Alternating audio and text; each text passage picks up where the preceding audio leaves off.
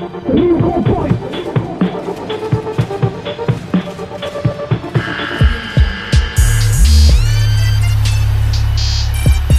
Francisco à 3 points Oh c'est incroyable ce que nous fait Diao Barbich, Kamagat, Bégarin, le petit jeu à trois désespoirs parisiens. Décidément, la jeunesse prend le pouvoir à Paris. Oh le gros contre de Gary Florimont Valentin Chéri qui nous fait la totale sur cette action. It's cherry time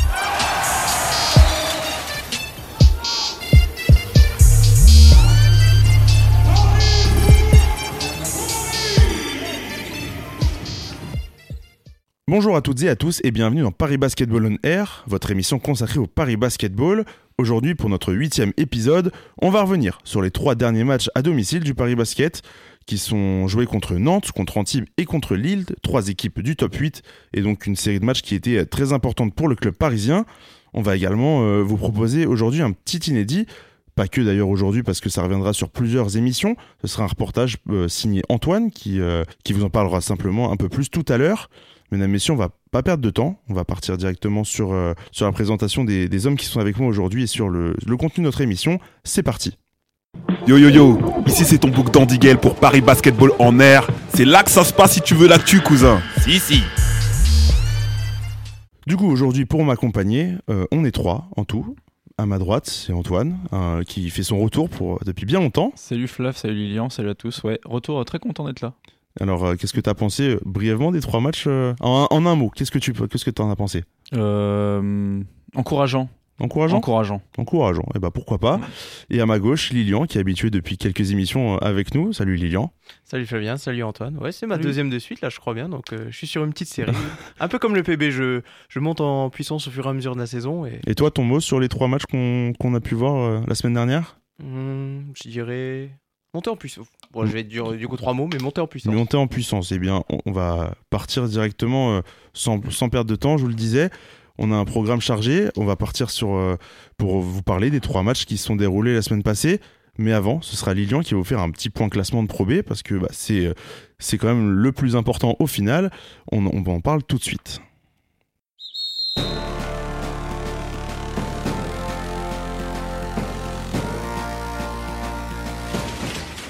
Depuis notre dernière émission, le Paris Basketball a disputé pas moins de trois rencontres en l'espace de 7 jours.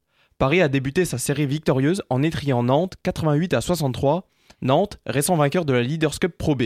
Les Parisiens ont ensuite subi un coup d'arrêt face à Antibes avant de fièrement relever la tête dimanche dernier en étriant Lille sur le score de 90 à 78.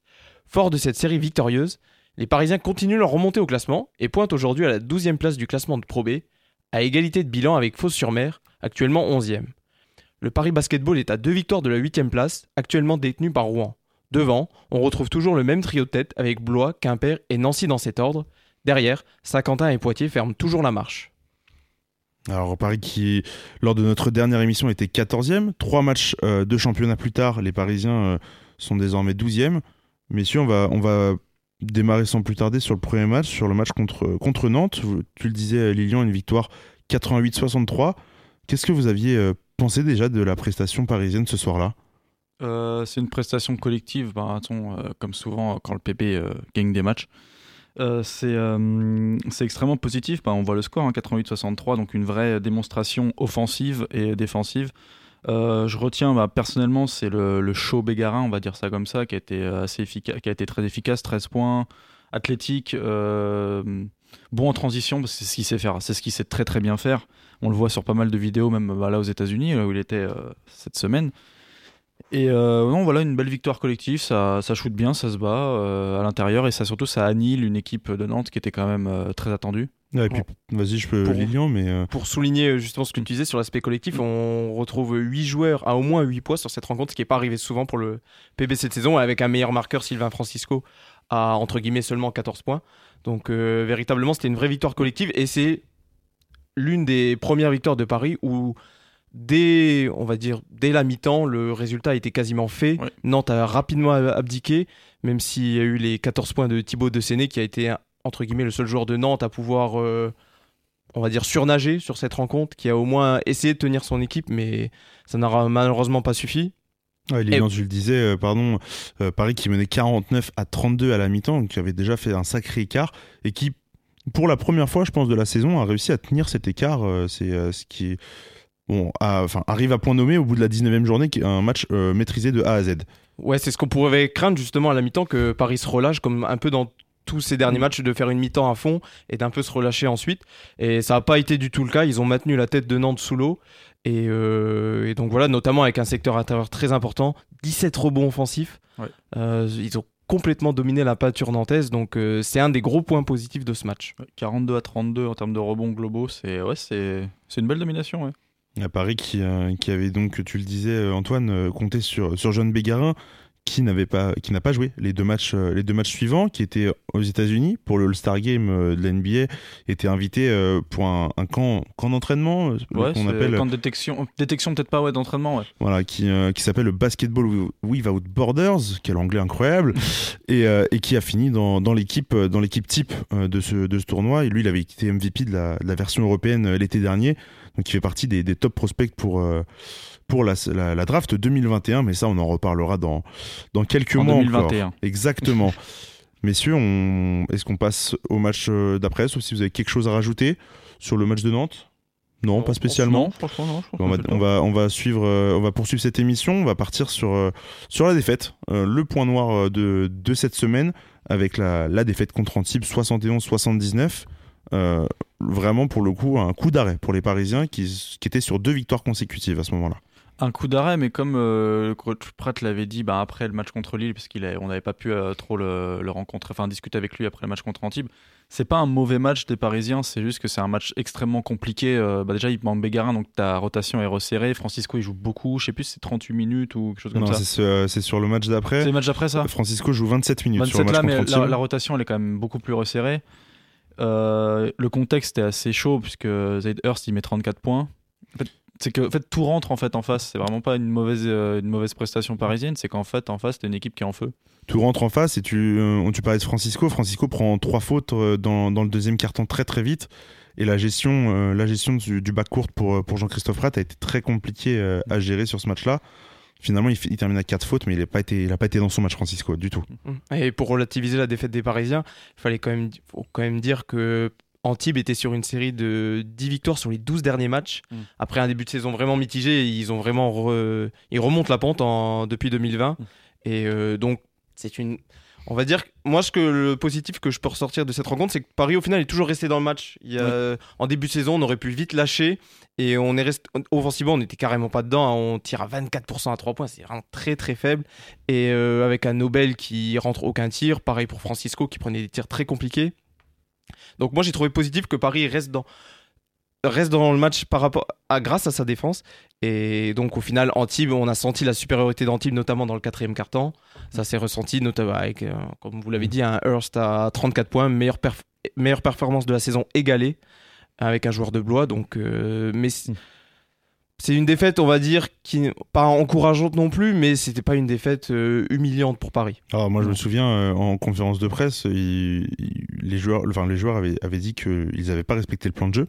C'était. Gauthier Denis qui était venu en, en conférence de presse après avoir inscrit euh, 18 points, euh, euh, 18 points à 6, à 6 sur 13 au tir. Mais il, avait, il était euh, très déçu euh, de cette rencontre. Il pensait euh, que Paris avait les, les moyens de revenir, euh, de revenir dans la partie. Très Bah, déçu et très fatigué aussi. Ce qu'il disait, genre euh, match euh, éprouvant euh, athlétiquement, très très très éprouvant. Enfin, c'est une équipe, bah, une équipe qui descend de Jeep Elite hein, clairement et qui jouait. Ben, deux jours après, ils ont joué la finale de Leaders Cup Pro B. C'est une équipe qui est rodée, c'est une équipe qui a des joueurs qui, qui peuvent, enfin qui qui ont le talent pour jouer en Jeep Elite sans problème. hein. Et qui, au-delà de ça, avait réussi, euh, au-delà de Zaiders et ses 34 points, c'était euh, c'était imposé aussi grâce à, à sa- ra- pardon, grâce à Ukic et Raposo, qui avaient été vraiment Ouais. tous les deux aussi très importants dans, dans la rotation, euh, dans, le- enfin, dans, le, dans le, le 5 de départ pardon, des, euh, de- des joueurs d'Antibes. Lilian, est-ce que tu aurais une, une chose à, à, à nous redire sur les performances collectives? Ou pas du tout? Non pour- je pense qu'on a tout dit sur Antibes on peut passer sur euh, peut-être la belle victoire que de Lille Ah oui, bah, une victoire que, que tu as pu commenter euh, contre Oui, Lille.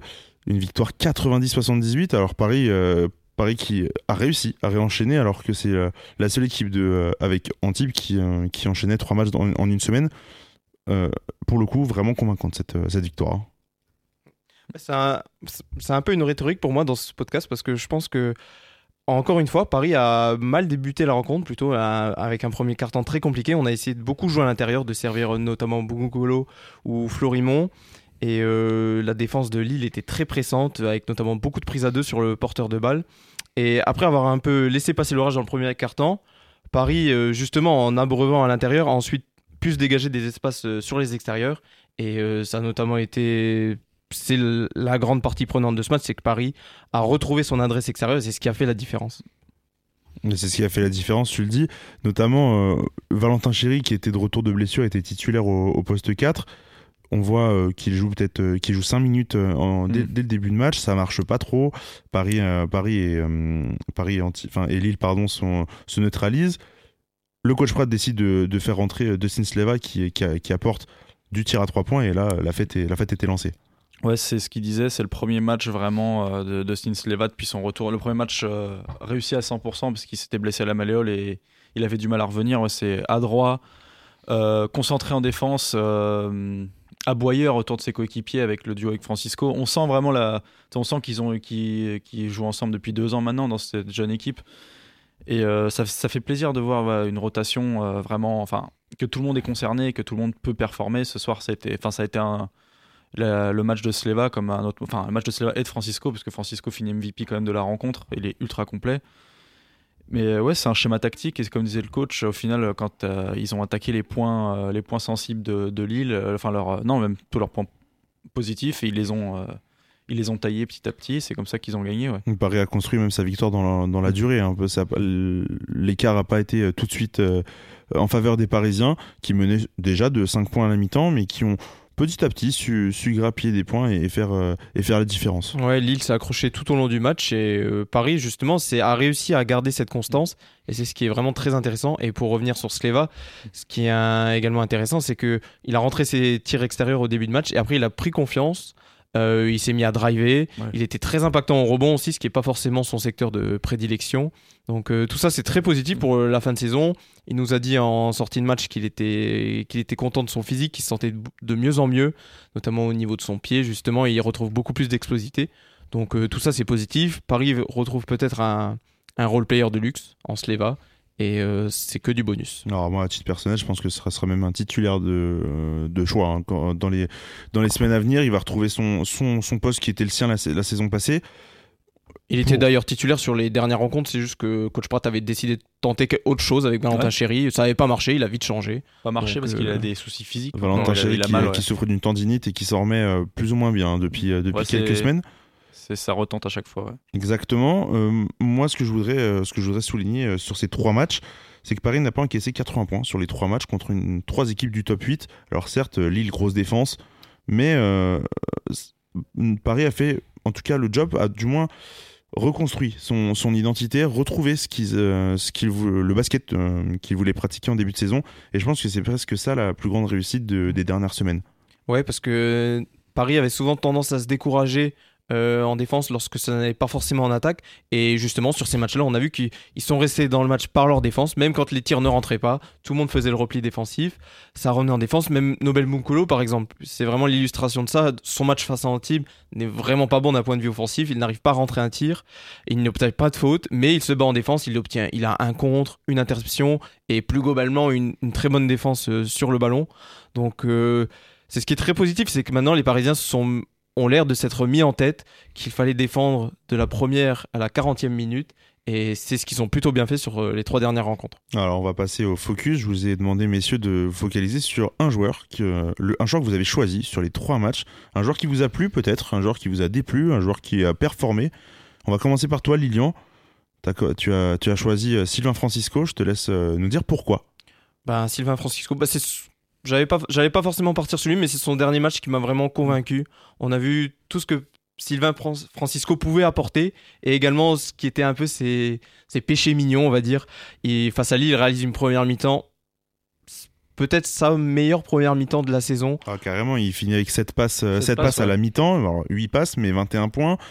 Euh, il, a, il est à la distribution, il est très, très impactant lorsqu'il doit, lorsqu'il doit driver euh, l'équipe. Il est très gestionnaire, c'est ça, moi, qui m'avait vraiment, vraiment plu. Et euh, il a fait une partie quasiment parfaite. hein. Ouais, c'est justement cet aspect justement du, du passing game qui est très intéressant parce que c'est pas forcément ce qu'on ce qu'on va voir de lui en premier, mais il a été très patient en première mi-temps. Il attendait beaucoup ait- que le jeu sans ballon se développe de ses coéquipiers pour justement servir un coéquipier ouvert qui dégainait assez rapidement. Par, on avait tendance, Paris avait tendance à avoir euh, parfois des joueurs qui posaient un ou deux dribbles avant de prendre un tir, et là ça a été beaucoup moins le cas. C'était beaucoup de shoot en sortie d'écran, donc c'est assez intéressant, notamment pour espacer le terrain.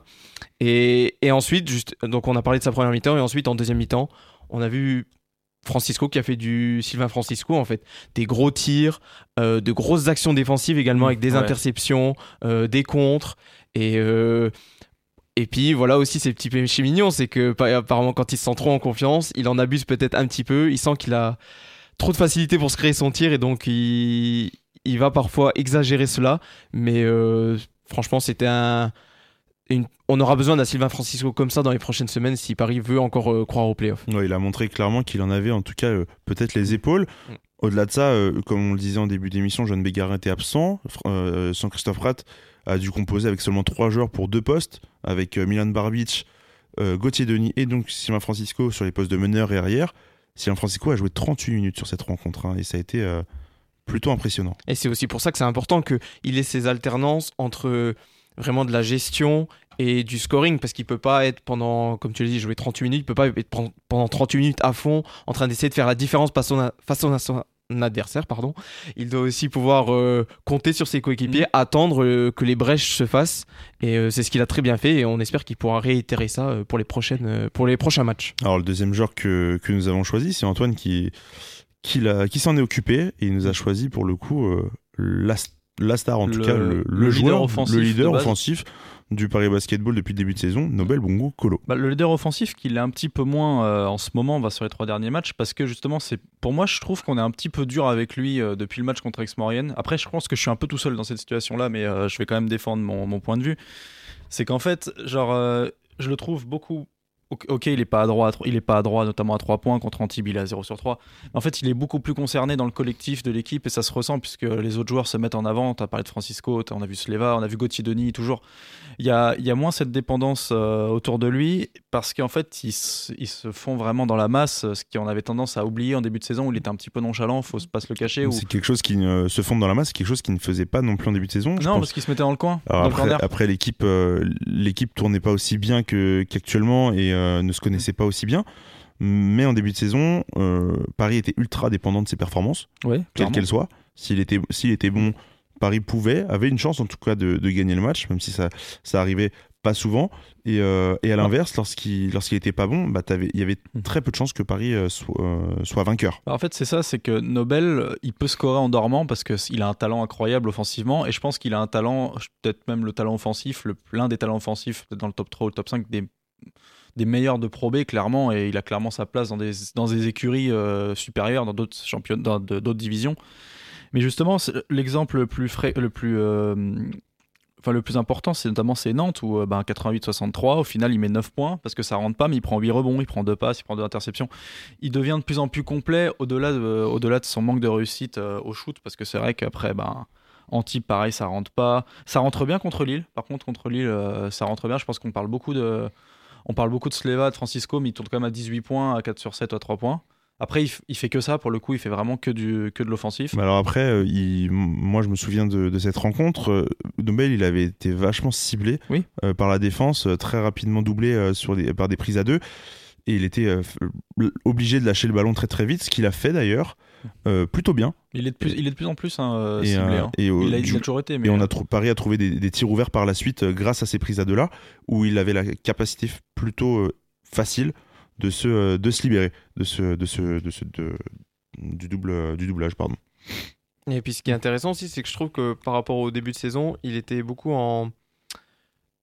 Il suivait le plan de jeu, mais maintenant, il, comme vous l'avez dit, avec le, le fait qu'il y ait les apports de d'autres joueurs, et il peut aussi, entre guillemets, un peu se cacher et laisser, le fait que les défenses justement se concentrent sur lui, il peut un peu, les défenseurs, à force que les autres joueurs puissent performer, et ben ils vont se concentrer Mm. sur d'autres joueurs, il va avoir un peu plus d'espace pour lui, et maintenant il y a certaines séquences où il va se dire, ok, mon équipe a besoin de moi maintenant, c'est maintenant que je dois répondre présent, et il va, il va par exemple prendre 2-3 tirs de suite, les met- euh, sur les derniers matchs, il les a mis.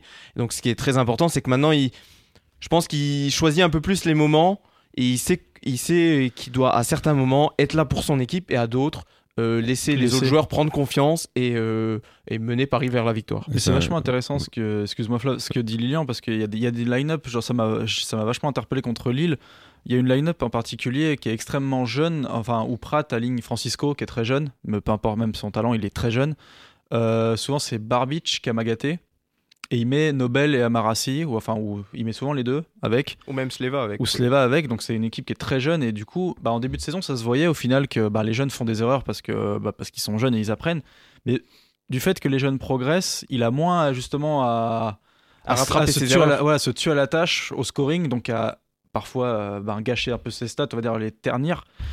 Et ça se ressent dans son jeu justement où le, le partage du ballon est beaucoup plus fluide et euh, même même avec lui en fait, c'est-à-dire que lui se transforme vraiment en ce ce leader offensif mais qui se met en retrait, c'est-à-dire qu'il va prendre des shoots beaucoup plus intelligents parce qu'il n'aura pas justement à nettoyer les erreurs défensives et offensives de, de ces des gamins euh, comme il peut le faire avec Amara par exemple. Mais ce qui fait la différence pour Nobel aussi, c'est quand il retrouve son shoot extérieur, c'est un tout autre joueur. parce que Ah, fou. sur les 5-6 derniers matchs, il tournait à 20% à 3 points.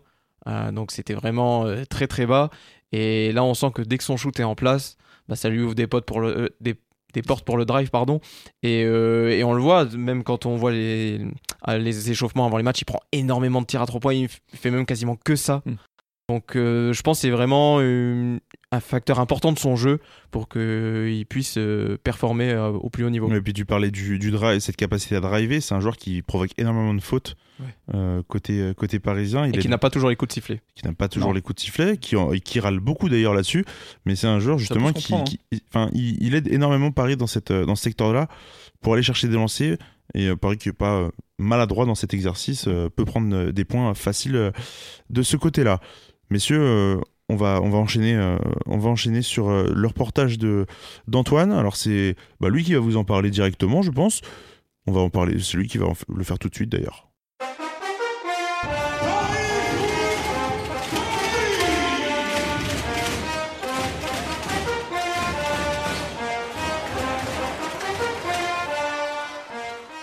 J'ai eu l'occasion de m'entretenir euh, au téléphone avec euh, Nico Vandenbogerd, qui est un scout, scout, euh, scout NBA, scout du Miami Heat en Europe. Donc il est chargé de, qui était présent notamment en match contre Exmorienne à l'accord Hotel Arena. Donc on a pu un petit peu parler de son travail. Donc euh, au cours des différentes émissions, on abordera plusieurs sujets. Là, pour la première, je me suis un petit peu attelé à ce qu'il pensait lui en tant que scout NBA, donc euh, extrêmement connaisseur de- du basket européen du projet du Paris Basketball. Donc il était présent. Il a pas év- évidemment aucun nom n'a été cité parce qu'on ne sait pas vraiment s'il était là pour des joueurs ou s'il était là en tant que fan de basket. Il a simplement pas le droit de le dire, sûrement. Sûrement, c'est que oui, c'est surtout ça. Je pense qu'on ne va pas non plus lui poser des problèmes. Il a déjà été extrêmement gentil de répondre à nos questions et au final de répondre au projet.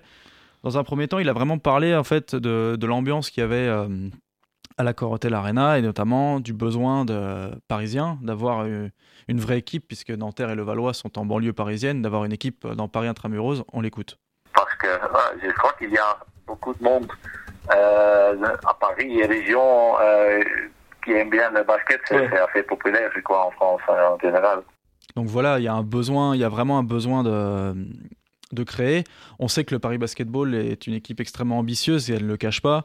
Pour lui qui connaît le basket, euh, qui connaît extrêmement bien le basket, notamment pour euh, vivre à Barcelone, donc il, est, il, vit à Barcelone, donc pour suivre euh, énormément le, ba- le basket, le basket espagnol. Pour lui, avant même de, se focaliser sur les joueurs comme le Paris Basketball a pu le faire en mettant des gros moyens, Nobel, Amarassi, garder Francisco, faire venir les jeunes, il faut aussi se focaliser sur, euh, sur tout ce qu'il y a autour de l'équipe, ce que, ce, qui est- ce que sont les infrastructures, pour justement euh, ne pas se brûler les ailes trop vite, et euh, on va entendre son avis. Dis, il faut, un peu de la patience, je crois, pour construire un, projet. Et aussi, peut-être que c'est pas toujours bon de, de, vouloir gros, euh, comment se dire, euh, Être trop grandir, grandir, oui, trop vite, euh, parce que aussi la, la structure comme, comme équipe, il faut, il faut l'ajuster, il faut grandir comme, comme structure aussi, pas seulement l'équipe même. les joueurs, euh, c'est aussi tout ce qu'il y a Autour. euh, autour de, de ça. ouais. Euh, alors, ça prend aussi de temps euh, et, et d'argent. De- d'argent, alors euh, je crois que ça c'est important aussi pour euh, euh, pour grandir le, projet, de développer le projet. C'est pas seulement mettre de l'argent dans des joueurs.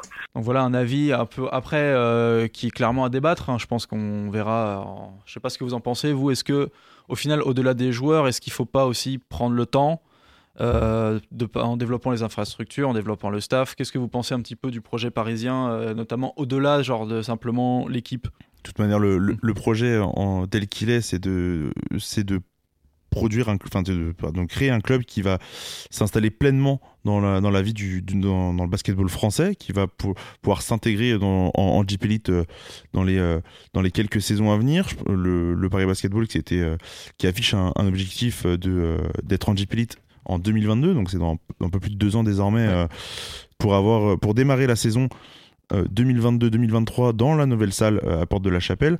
Donc évidemment euh, que prendre le temps, c'est clairement le- la meilleure option euh, à mon avis.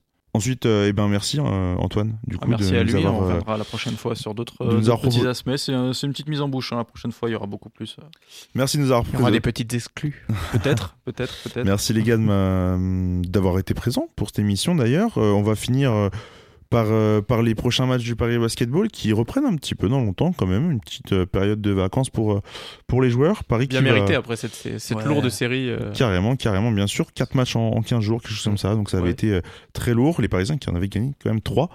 Après, avec euh, le match à Souffle, euh, à il, y a- il y a deux semaines. Il y a un match en plus quand toute la probée était déjà. Voilà, avec, avec le off. match en, un match en retard contre Lille.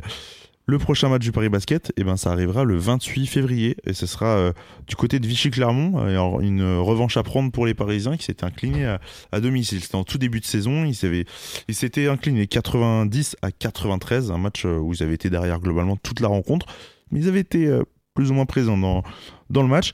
Et puis ensuite, le Paris Basketball qui va enchaîner deux matchs encore à domicile contre deux grosses cylindrées de, de, de Pro B. Deux grosses cylindrées, pourquoi? Parce que ce sont tout simplement les deux premiers du championnat.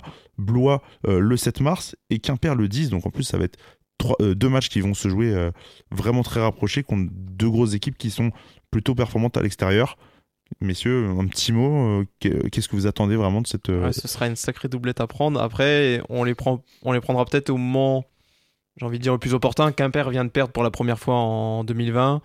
Euh, bon, Blois, ils sont toujours. euh, ils caracolent en tête depuis le début de l'année. Donc, euh, ah, on verra. Après, Paris, comme on l'a dit, il monte en puissance. Donc, euh, pourquoi pas? Et on, on verra bien à ce moment-là. Ce sont des équipes qui fonctionnent plutôt bien à l'extérieur ces derniers temps, parce que sur leurs cinq derniers matchs, toutes les deux en ont gagné 4 pour une seule défaite. La dynamique, elle est bonne, donc euh, t'es à- la maison et t'as une bonne dynamique. Après, on verra ce que fait, ce que fait Paris contre Vichy-Clermont, mais Ça, ça promettra en tout cas de, de belles rencontres. On rappelle simplement que Paris s'était incliné à Blois euh, au match aller, mais aussi euh, à Quimper en, en début de saison, et, euh, et que Paris voudra au moins euh, se mettre au niveau de ces, équipes-là. Messieurs, on va, on va clôturer ce, ce podcast là- là-dessus. Je vous remercie d'être, de m'avoir accompagné aujourd'hui. Merci à toi, merci à toi. Et on se retrouve du coup très vite après ces matchs-là pour une nouvelle émission. Ciao Salut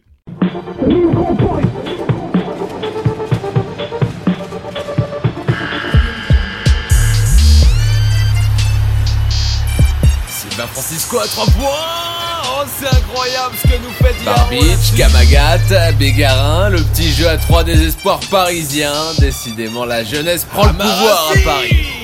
Oh, le gros contre Valentin Chéri qui nous fait la totale sur cette action. It's cherry time